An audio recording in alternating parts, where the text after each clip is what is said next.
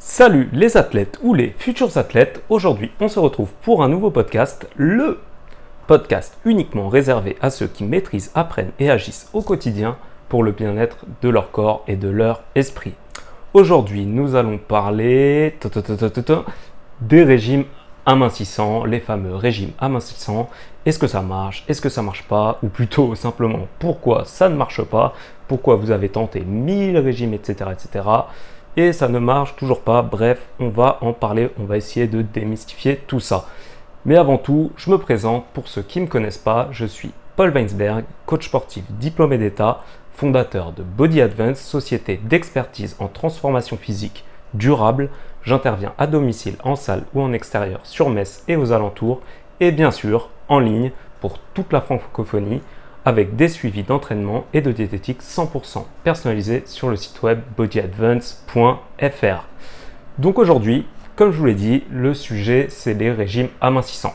Si vous vous demandez pourquoi vous ne maigrissez pas malgré vos efforts, que vous avez suivi 10 régimes différents, sans résultat, ou vous avez repris tout le poids perdu, vous commencez à croire que vous n'y arriverez jamais, que vous êtes différent, vous êtes unique, ça oui, mais différent de tout le monde, que votre corps ne fonctionne pas pareil, et vous attendez le régime qui vous correspondra parfaitement, comme sorti d'une boîte, parfaitement pour vous, il arrivera par Colissimo ou par Chronopost, qui sait, bref, si vous êtes dans ce cas, ne cherchez pas plus loin, ce podcast est fait pour vous. Donc aujourd'hui, si j'ai sélectionné ce sujet, c'est parce que je suis tombé euh, sur un magazine.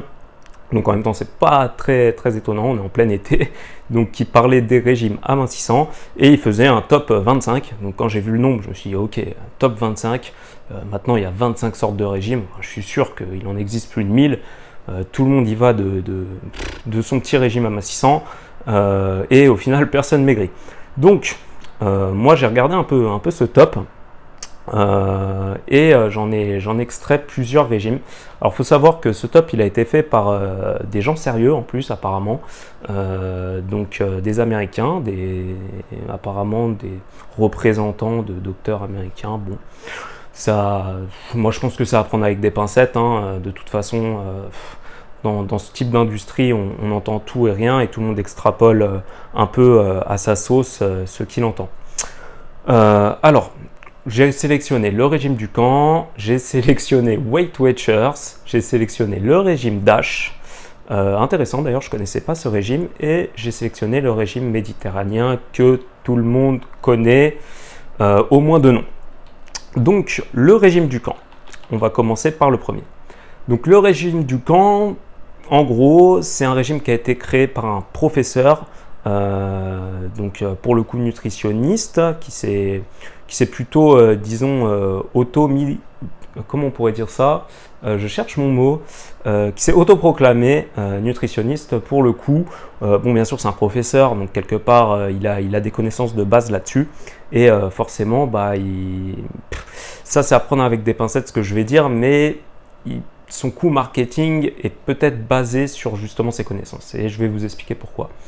Donc le régime du camp, c'est un régime qui se fait en gros en deux phases. vous avez une première phase avec euh, où vous mangez finalement euh, donc euh, des protéines brutes, donc c'est-à-dire énormément de produits animaux, des abats, de la viande, etc., sans aucun autre nutriment, ni légumes, ni féculents. donc vous, vous avez que des apports de protéines durant cette première phase. Dans la deuxième phase, vous allez avoir un apport en légumes qui va s'ajouter à ces protéines. Donc uniquement en légumes, toujours pas de féculents. Donc, ce petit régime, donc effectivement, ce qu'on peut constater quand on le fait, c'est qu'on va avoir une perte de poids qui est très rapide et qu'on va avoir, en plus de ça, peu de sensation de faim. Donc, euh, pour les personnes qui écoutent et qui l'ont déjà expérimenté, euh, c'est un régime qui est ultra, euh, comment on pourrait dire, je cherche le mot encore une fois, restrictif.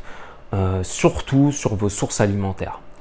pas tant en en calories, puisque vos calories, quand vous avez si peu de sources euh, possibles alimentaires, on s'entend que le goût euh, va n'être quasiment jamais présent lors de vos repas, ce qui va finalement vous faire vous-même réduire euh, vos calories.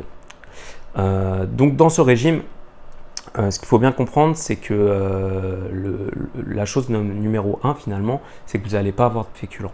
Quand vous n'avez pas de féculents au cours d'un régime, donc les féculents c'est eux qui vous apportent majoritairement de vos, glucides finalement. Les glucides vont, vous, vont, vous, permettre de recharger le glycogène musculaire et 1 gramme de glycogène musculaire retient 3 grammes d'eau. Il faut savoir que dans le corps, on a à peu près tous 500 grammes de glycogène stocké, ce qui veut dire que si on multiplie par 3, on a au moins 1,5 kg d'eau supplémentaire à ces 500 grammes euh, de glucose qui sont apportés. Donc, si on calcule, ça fait 2 kg. Si vous videz vos réserves énergétiques, vous n'avez pas perdu 1 kg de gras, vous avez perdu 2 kg d'eau. C'est tout. Donc forcément, c'est un régime qui va, euh, dans un premier temps, euh, disons la première semaine, vous faire perdre environ 2 kg. Ces 2 kg sont uniquement dus à une perte de réserve énergétique et ne sont absolument pas dus euh, à une perte de graisse. Cependant, effectivement, une fois vos réserves énergétiques primaires, c'est-à-dire le glycogène euh, que vous avez, qui est conservé au sein des muscles et du foie, une fois qu'il est épuisé, vous allez passer à effectivement une utilisation des graisses et des protéines comme source de carburant. Donc forcément, vous avez un apport protéique qui va être extrêmement élevé de par votre alimentation, vu que c'est votre quasi unique source euh, de nutriments au quotidien. Euh, donc vous allez probablement euh, avoir de quoi reconstruire vos muscles et avoir également de quoi utiliser ces protéines comme source énergétique en plus d'une petite plus ou moins d'ailleurs petite proportion de gras. Donc c'est un régime qui va fonctionner, c'est un régime qui va vous faire perdre du poids, mais c'est pas un régime qui va forcément vous faire perdre du gras. C'est un régime qui est très très compliqué à maintenir sur le long terme, donc euh, c'est pas un bon régime. C'est-à-dire que un régime, pour qu'il soit bon, il faut qu'il soit maintenable sur le long terme, il faut qu'il vous apporte des résultats, il faut qu'il vous maintienne en bonne santé toute l'année. Un bon régime, c'est ça santé, euh, durabilité, plaisir. C'est des piliers qui sont indispensables. Donc le deuxième régime, c'est le régime Weight Watchers. Donc dans le régime Weight Watchers, c'est un régime qui a été créé par une entreprise, hein, une entreprise qui vend ce régime. Donc c'est un régime qui propose une grande souplesse au niveau de la diversité des aliments que vous pouvez consommer. Et c'est un régime qui fonctionne euh, en points. C'est-à-dire que chaque aliment qui vont être décrit par Weight Watchers apporte finalement une quantité de points euh, que vous allez devoir respecter quotidiennement. Je prends au pif, je ne connais pas les nombres, mais imaginons que vous avez une glace, elle vous apporte 10 points, et vous avez des haricots verts qui vous apportent 1 point pour euh, le même grammage. Forcément, ce régime va vous permettre de consommer des aliments peu sains mais plaisir, et en même temps va plus ou moins vous orienter vers des aliments sains que vous allez pouvoir consommer en quantité plus importante. C'est un régime qui fonctionne, c'est un régime qui fonctionne aussi, hein. tous les régimes dont on va parler fonctionnent dans le fond, mais on va essayer de comprendre pourquoi ils ne sont pas maintenables pour le long terme, et là en, l'occurrence pour Weight Watchers, euh, c'est maintenable dans le long terme. Le souci, c'est que vous allez devoir toute votre vie compter vos points, et vous allez surtout apporter des aliments de plus ou moins bonne qualité et surtout moins euh, ce, qui va ne, ce qui ne va pas vous aider pour votre santé. Ça, il faut bien le comprendre. Wet Wet ok, c'est un programme qui fonctionne, c'est un système de régime qui fonctionne, c'est un système de régime qui va vous apporter du plaisir si vous le souhaitez, mais c'est un système de régime qui n'est pas axé sur la santé en priorité. Donc, pour moi, c'est un régime qu'on peut mettre à la trappe encore une fois. Le régime DASH, donc ça c'est le régime que je ne connaissais pas avant de, faire cette petite vidéo et pourtant il existe depuis 1997. Donc si on le traduit en français, euh, c'est un régime d'approche de diététique pour limiter l'hypertension. Voilà, donc je n'ai pas les termes exacts en anglais puisque je ne me les suis pas notés et que j'ai un accent euh, légèrement médiocre euh, vu les mots que c'était, ça aurait été complexe. À dire. Donc j'ai préféré le dire en français, puis au moins comme ça tout le monde comprend. Donc comme je vous le disais, c'est un régime qui a été inventé en 1997, principalement pour réduire la tension artérielle dans une courte fourchette de temps. C'est-à-dire que si les patients avaient de la, tension artérielle qui était euh, donc dangereuse pour eux, en une courte fourchette de temps, en adoptant ce régime, ils étaient capables de diminuer celle-ci rapidement. Donc il réduit euh, le cholestérol également, il prévient les accidents cardiovasculaires, il réduit l'insuffisance cardiaque, il lutte contre le diabète, diabète, il améliore la résistance à l'insuline, bref, il a plein d'effets bénéfiques. Euh, mais comment il marche? Donc dans ce régime, il est conseillé de manger entre 1200 et 1600 calories pour les femmes, 1500 et 2000 pour les hommes. C'est un régime qui est euh, grosso modo restreint en graisse. On ne peut pas utiliser non plus de produits sucrés et de protéines d'origine animale en quantité très limitée en tout cas. On conseille les fruits, les légumes, les céréales complètes, les produits laitiers à faible teneur en matière grasse. Donc moi ce que je constate quand je lis ça, c'est que ok d'accord, euh, c'est un régime qui a plein d'effets bénéfiques, mais quand je lis ces effets bénéfiques, moi je lis exactement les mêmes qui sont dans le sens inverse corrélés à l'obésité. C'est-à-dire que finalement, tous les risques cités ici sont juste une résultante d'une perte de poids.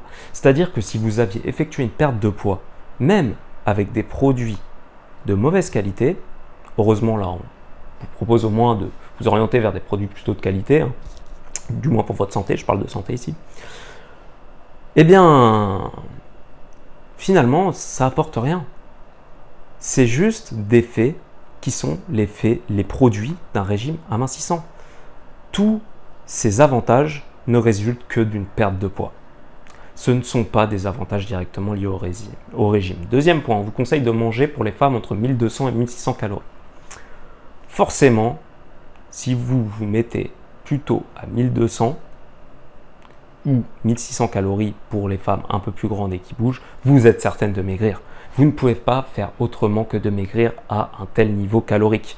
Pour les hommes, c'est exactement la même chose, entre 1500 et 2000 calories. Euh, personnellement, je suis un petit homme, je fais 1m64, je pèse 63 kg et bon, je fais du sport, mais mon régime de maintien il est environ à 2500 calories. Donc on comprend bien qu'un mec d'un mètre 90 qui pèse 90 kg, même s'il ne fait pas de sport, s'il a un emploi, un minimum actif, forcément à 1500 calories, il va flasher du poids et rapidement. C'est sûr. Donc, moi, quand je lis ça, je me dis, ok, bon, pour les avantages, bah effectivement, c'est juste les avantages d'une perte de poids. Et pour le nombre de calories conseillées, en fait, ça n'a aucun intérêt. C'est-à-dire que on ne vous permet pas de consommer plus de calories qu'à l'habitude, donc vous allez avoir faim, comme dans tous les régimes. Euh, et la dernière chose, c'est qu'on restreint les graisses, les produits sucrés et les protéines d'origine animale. Alors forcément, si vous restreignez les graisses, les graisses apportant énormément de calories pour une faible quantité, les produits sucrés étant généralement de très mauvaise qualité et étant également accompagnés de graisses, ceci de plus vous incitant à en consommer plus, comme on dit le sucre appelle le plus, et les protéines animales qui sont généralement accompagnées de graisses, forcément, quand on regarde ces trois conseils, on se dit ok, dans n'importe quel régime, pour n'importe quelle personne consciente, les produits qui sont cités ici sont des produits évidemment qui apportent énormément de calories. Donc pour une personne normalement constituée, qui fait un régime, disons, euh, de société occidentale, euh, un régime du 21e siècle, c'est-à-dire avec énormément de plats préparés, euh, avec euh, des, protéines de source incertaine, souvent très grasses, forcément, elle supprime ces aliments, elle va déjà décoller du poids. C'est certain, elle va limiter son apport calorique simplement en supprimant ces sources et en les remplaçant par des sources peut-être plus saines. Donc on vous conseille de les remplacer par exemple par des fruits, des légumes, des céréales complètes ou des produits laitiers à faible teneur en matière grasse. Donc en lisant euh, les produits restreints, je m'étais dit tiens les protéines animales, on les déconseille, bon, euh, moi, je suis un peu surpris, puis j'ai réfléchi, et comme je vous ai dit, c'est sûrement parce que euh, les, produits d'origine animale en général sont très gras et euh, riches en graisses saturées. là, juste en dessous, c'est effectivement ça, puisqu'on vous conseille les, produits laitiers à faible teneur en matière grasse. Donc, autrement dit, on vous conseille quand même de vous alimenter avec des produits qui sont un minimum protéinés et qu'en même temps, ces produits ne vous apportent pas trop de calories vu qu'ils sont réduits en matière grasse. Voilà. Donc moi, quand je lis tout ce, soi-disant régime, bon, bah, je suis, pas, disons que je suis un peu médisant parce que finalement, c'est un peu le régime de base que tout le monde devrait adopter, simplement en améliorant euh, ses achats, euh, donc ce qu'il met dans son assiette, euh, donc avec quoi il se nourrit. Si cette personne juste améliore la qualité des aliments qu'il consomme, il va être directement dans cet état, c'est-à-dire qu'il va respecter tous les points qui sont cités ici.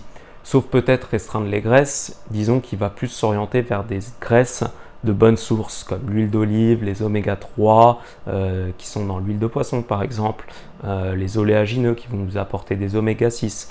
Bref, tous ces petits euh, détails qui font que forcément vous allez être en meilleure santé. Donc le régime DASH finalement, c'est un régime qui préconise de bien vous alimenter et je vois pas trop d'autres choses à dire dessus. Ensuite, je voulais vous parler du régime méditerranéen. Donc là, je vais être assez bref parce que je pense que déjà vous le connaissez tous. Et deuxièmement, bah, c'est un régime qui est, qui est assez simple finalement à comprendre. Donc le régime méditerranéen, ça va être principalement d'augmenter votre quantité de légumes, de remplacer le beurre par l'huile d'olive et de manger plus de poissons. Grosso modo, si je veux résumer le régime méditerranéen, c'est ça. Remplacer la viande par du poisson, le beurre par de l'huile et d'insérer des haricots verts, des légumes, des tomates, de tout ce que vous voulez dans votre assiette. Donc, si vous faites ça, si vous insérez des légumes dans votre assiette, vous allez augmenter votre volume alimentaire, vous allez donc manger moins de choses de sources euh, moins bonnes, comme des pâtes. Imaginons que vous avez une grosse assiette de pâtes, vous rentrez des légumes dans cette assiette, vous allez avoir un volume alimentaire plus important, donc vous allez manger moins de pâtes, vous allez manger plus de légumes qui vont vous apporter des vitamines, etc. et qui vont augmenter votre satiété. Vous allez, si vous rajoutez de l'huile d'olive, tout simplement consommer quelque chose qui va être très bon pour votre corps, qui s'appelle les oméga 9. Si vous ajoutez du poisson, vous allez, et surtout du poisson gras, vous allez consommer des oméga 3. Donc, le régime méditerranéen, ce qu'on note en général, c'est une petite perte de poids, mais c'est pas ce pourquoi il a été fait. Enfin, c'est pas, il n'a pas été fait le régime méditerranéen déjà. Pour commencer, c'est un régime qui, qui tout simplement a été, euh, on va dire, diagnostiqué par rapport à des gens qui se sont rendus compte qu'il y avait moins de problèmes cardiovasculaires dans le sud, euh, proche Méditerranée. Ils ont appelé ça le régime méditerranéen, ils l'ont analysé, et ce qui en résulte, voilà, c'est plus de légumes, plus de poissons et moins de beurre, plus d'huile d'olive. Tout simplement. Donc, si on fait ces trois choses, c'est certain qu'on va avoir des bénéfices pour le cœur. Bon, par contre, la perte de poids, forcément, c'est plus ou moins corrélé. Si vous incorporez beaucoup de légumes, vous mangez un peu moins de féculents, vous pouvez avoir une petite perte de poids euh, euh, qui ira de pair avec euh, une meilleure santé cardiovasculaire qui, elle, est certaine. Voilà pour le régime méditerranéen. Donc ça, c'est un très bon régime. C'est-à-dire que si vous ne faites pas de sport, vous n'avez pas forcément d'objectif de perte de poids, vous n'avez pas envie de, rentrer dans une démarche de transformation physique, euh, d'accomplissement de vous-même, euh, mais simplement prendre soin de votre santé, bah, dans ce cas-là, effectivement, orientez-vous vers un régime méditerranéen.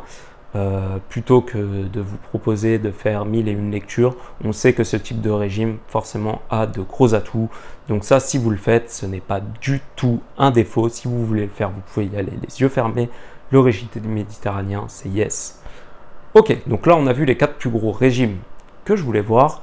Maintenant, on va parler de l'effet yo-yo.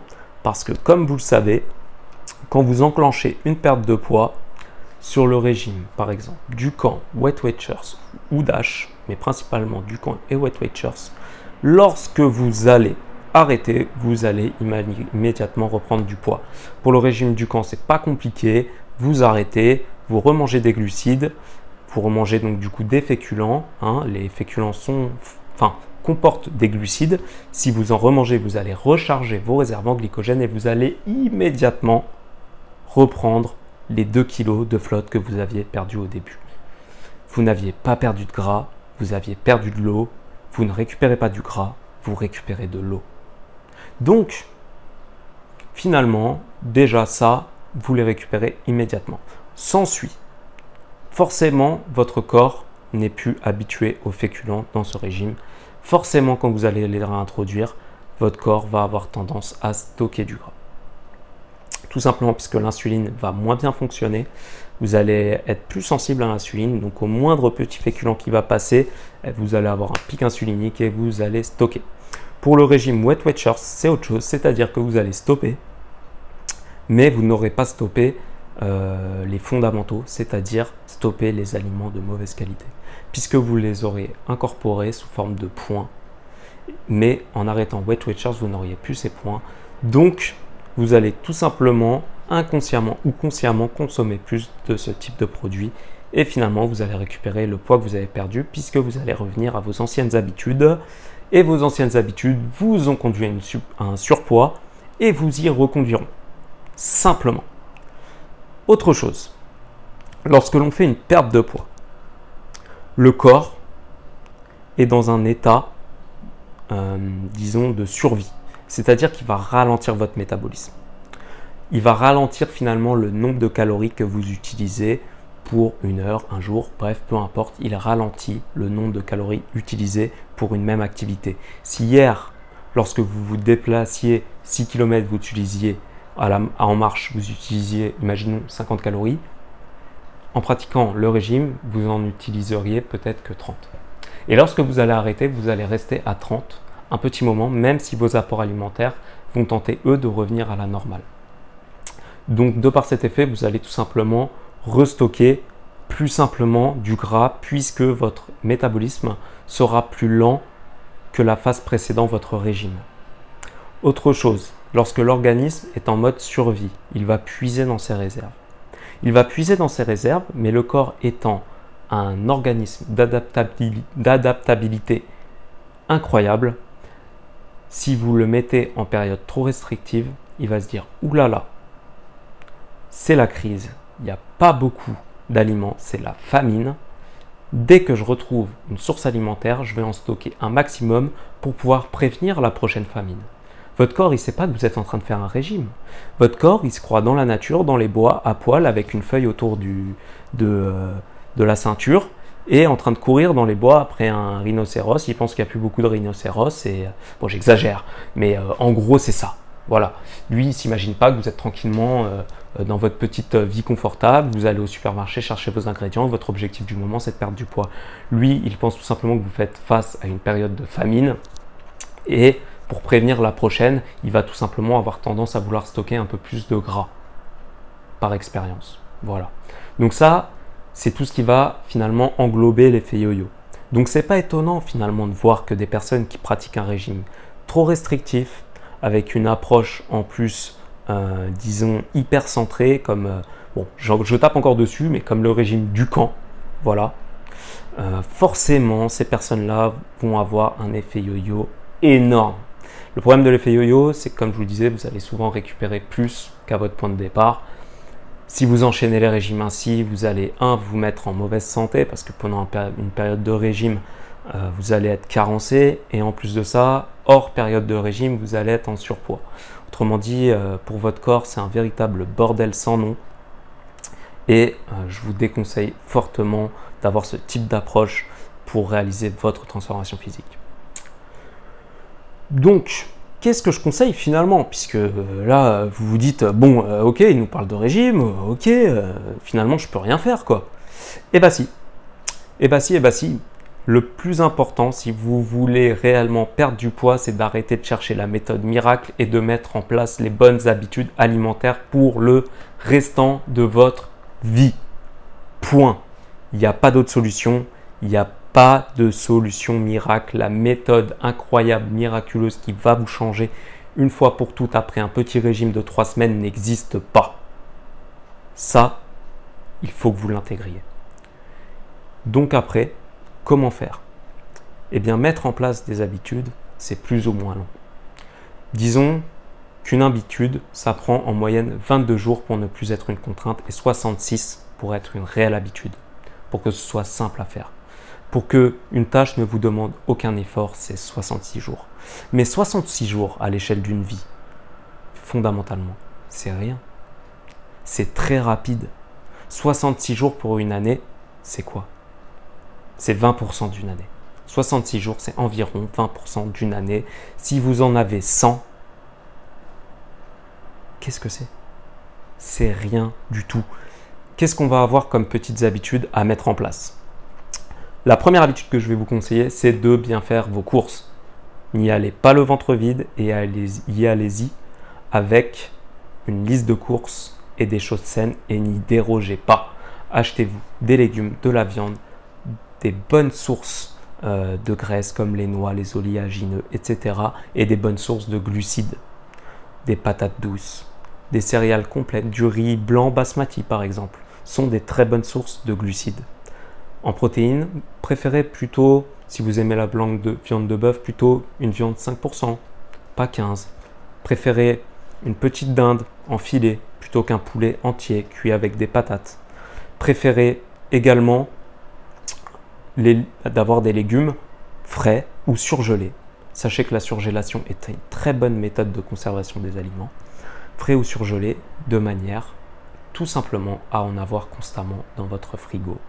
Si vous avez constamment des aliments de bonne nature dans votre frigo, et si chez vous, vous n'avez même pas d'aliments malsains, si on peut dire, comment voulez-vous en consommer?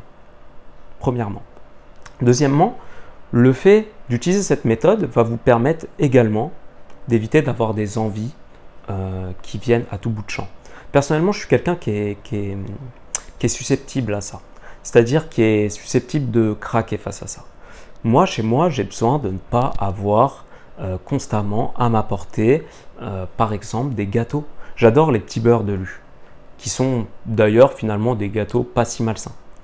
Mais pour éviter de craquer, d'en manger des tonnes, surtout quand je suis en période de sèche où j'essaye de diminuer mon pourcentage de matière grasse, je vais particulièrement éviter d'en avoir chez moi. Ça sert à quoi se mettre une frustration en face des yeux C'est pas vivable. Et notre corps est fait comme il est fait.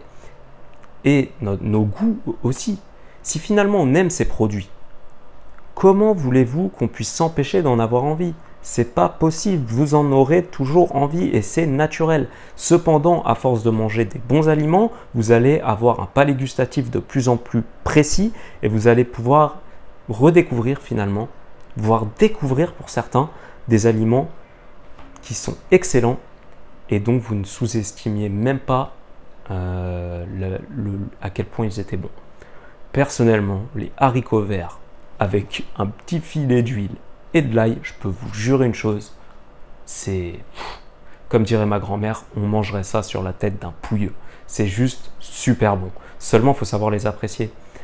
Et notre palais gustatif, quand il est toujours confronté à des produits hyper sucrés, euh, hyper enrichis en matière grasse, qui sont tous deux des exhausteurs de goût, bah finalement, il se désensibilise euh, aux plaisirs gustatifs qui sont euh, naturels et on n'arrive pas à, si vous voulez, à extraire le goût des aliments qui sont pourtant très, très bien assaisonnés, qui sont pourtant très goûtus, on n'en arrive plus finalement à en extraire le goût. Ce qui est triste finalement, ça veut dire que vous passez à, côté de certaines choses dans votre vie. Et bien sûr, je pense que ça serait une grosse erreur euh, de passer à côté. Donc, donc voilà pour le premier conseil, c'est tout simplement mettez tout euh, les chances de votre côté en faisant des bonnes courses, en ayant des bons aliments chez vous et en évitant d'avoir des aliments euh, qu'on pourrait qualifier de malsains ou bullshit en anglais chez vous, qui sont simplement de la junk food et qui ne vous apportent rien à part un plaisir instantané, très court et qui aura des répercussions par contre à long terme. Voilà, donc ça c'est pour le premier conseil. Deuxième conseil, que je peux vous donner, c'est éviter euh, de, dire oui à toutes les sorties qu'on va vous proposer. Oui, effectivement, vous avez une vie, vous avez des amis, vous avez un entourage qui mange peut-être énormément McDo, etc. Et ces personnes-là, forcément, quand vous allez leur dire, bah, écoute, moi maintenant, euh, euh, j'ai des nouveaux objectifs, j'ai envie de me réaliser pleinement, de réaliser pleinement ma transformation physique, euh, parce que c'est ce que j'aime, c'est ce que j'ai envie de faire, c'est ma vie. Eux, ils vont pas forcément comprendre. Ils sont pas forcément dans le même processus de pensée que vous. Donc ces personnes-là, ils vont continuer à vous inviter au McDo. Et il va falloir que vous, ou autre hein, que McDo, mais il va falloir que vous refusiez tout simplement. Il va falloir que vous vous dites, ok, dans un premier temps, peut-être que je vais y aller qu'une fois par semaine, puis une fois par mois, puis après que exceptionnellement lors d'occasions très particulières. Voilà, donc il faut savoir aussi dire non. Donc apprenez à dire non. Ça, ça serait mon deuxième conseil. Est-ce que j'ai un troisième conseil euh, à vous donner? Donc moi je pense que oui, je peux vous en donner un troisième, mais il sera toujours sur l'entourage. C'est aller parler à des gens euh, qui, font ce que vous faites, qui, sont dans le, même, euh, dans le même processus de pensée que vous. Je vous dis pas de supprimer toute votre liste d'amis et de, de, de finir finalement isolé du monde entier. Non, gardez vos amis, que vous avez déjà, euh, mais sortez un peu moins souvent avec eux et allez parler à de nouvelles personnes, faire de nouvelles rencontres. Je pense qu'en 2018, faire de nouvelles rencontres, c'est quand même pas quelque chose de, de très commun. Hein. Aujourd'hui, c'est réseau social et puis euh, basta. Donc, allez faire de nouvelles rencontres. À la limite, peut-être même, servez-vous des réseaux sociaux, tiens, pour euh, faire de nouvelles rencontres. Et allez peut-être dîner avec ces nouvelles personnes dans des restos beaucoup plus sains. Vous allez pouvoir vous prendre une petite salade, etc. Bref, faites de nouvelles rencontres voyez des gens qui sont dans le même processus que vous, euh, qui ont les mêmes envies, etc. Ça va beaucoup vous aider. Comme on le sait, l'être humain est un animal social et le fait de partager, euh, que ce soit euh, un effort finalement, une épreuve avec un groupe, c'est quand même, ça peut quand même beaucoup aider. Vous avez des groupes Facebook qui, qui, doivent être dans ce style. Vous avez des groupes Facebook pour tout. C'est sûr que vous avez des groupes Facebook dans ce style. Attention par contre, à ne pas devenir euh, comme beaucoup quand on fait une nouvelle chose, on a tendance à être un peu euh, obsessionnel. C'est-à-dire qu'on va tout faire à l'extrême. Ça, je ne vous le conseille pas du tout. Ne faites pas tout à l'extrême. Vous allez tout simplement vous attirer les foudres des gens qui vous connaissent. Et en plus de ça, euh, finalement, vous n'allez pas pouvoir tenir longtemps. vous allez finalement vous enclaver dans un, dans un système qui qui va être euh, très peu ouvert sur les autres. Et je pense qu'il faut être ouvert sur les autres. Je pense qu'il faut être ouvert sur soi-même et sur les autres, tout simplement, pour réaliser ses objectifs, en tout cas en termes de transformation physique. Voilà, c'était le petit podcast euh, du jour. Maintenant, je pense que vous avez toutes les bonnes informations pour mettre en place, si ce n'était pas déjà le cas, les bonnes habitudes alimentaires avec un effet durable pour votre physique et votre santé. Donc n'hésitez pas à partager le podcast s'il vous a aidé ou s'il vous a plu. Si vous avez des amis également qui pourraient aider, n'hésitez pas à leur envoyer, à leur envoyer, à leur partager. Vous pouvez également visiter le site web bodyadvance.fr pour en savoir plus. Retrouver d'autres podcasts sur Apple Podcasts et SoundCloud. Vous pouvez également me suivre sur Instagram, Facebook et YouTube. N'oubliez pas, votre physique et votre bien-être dépendent de vos actions quotidiennes Allez, à bientôt pour un nouveau podcast.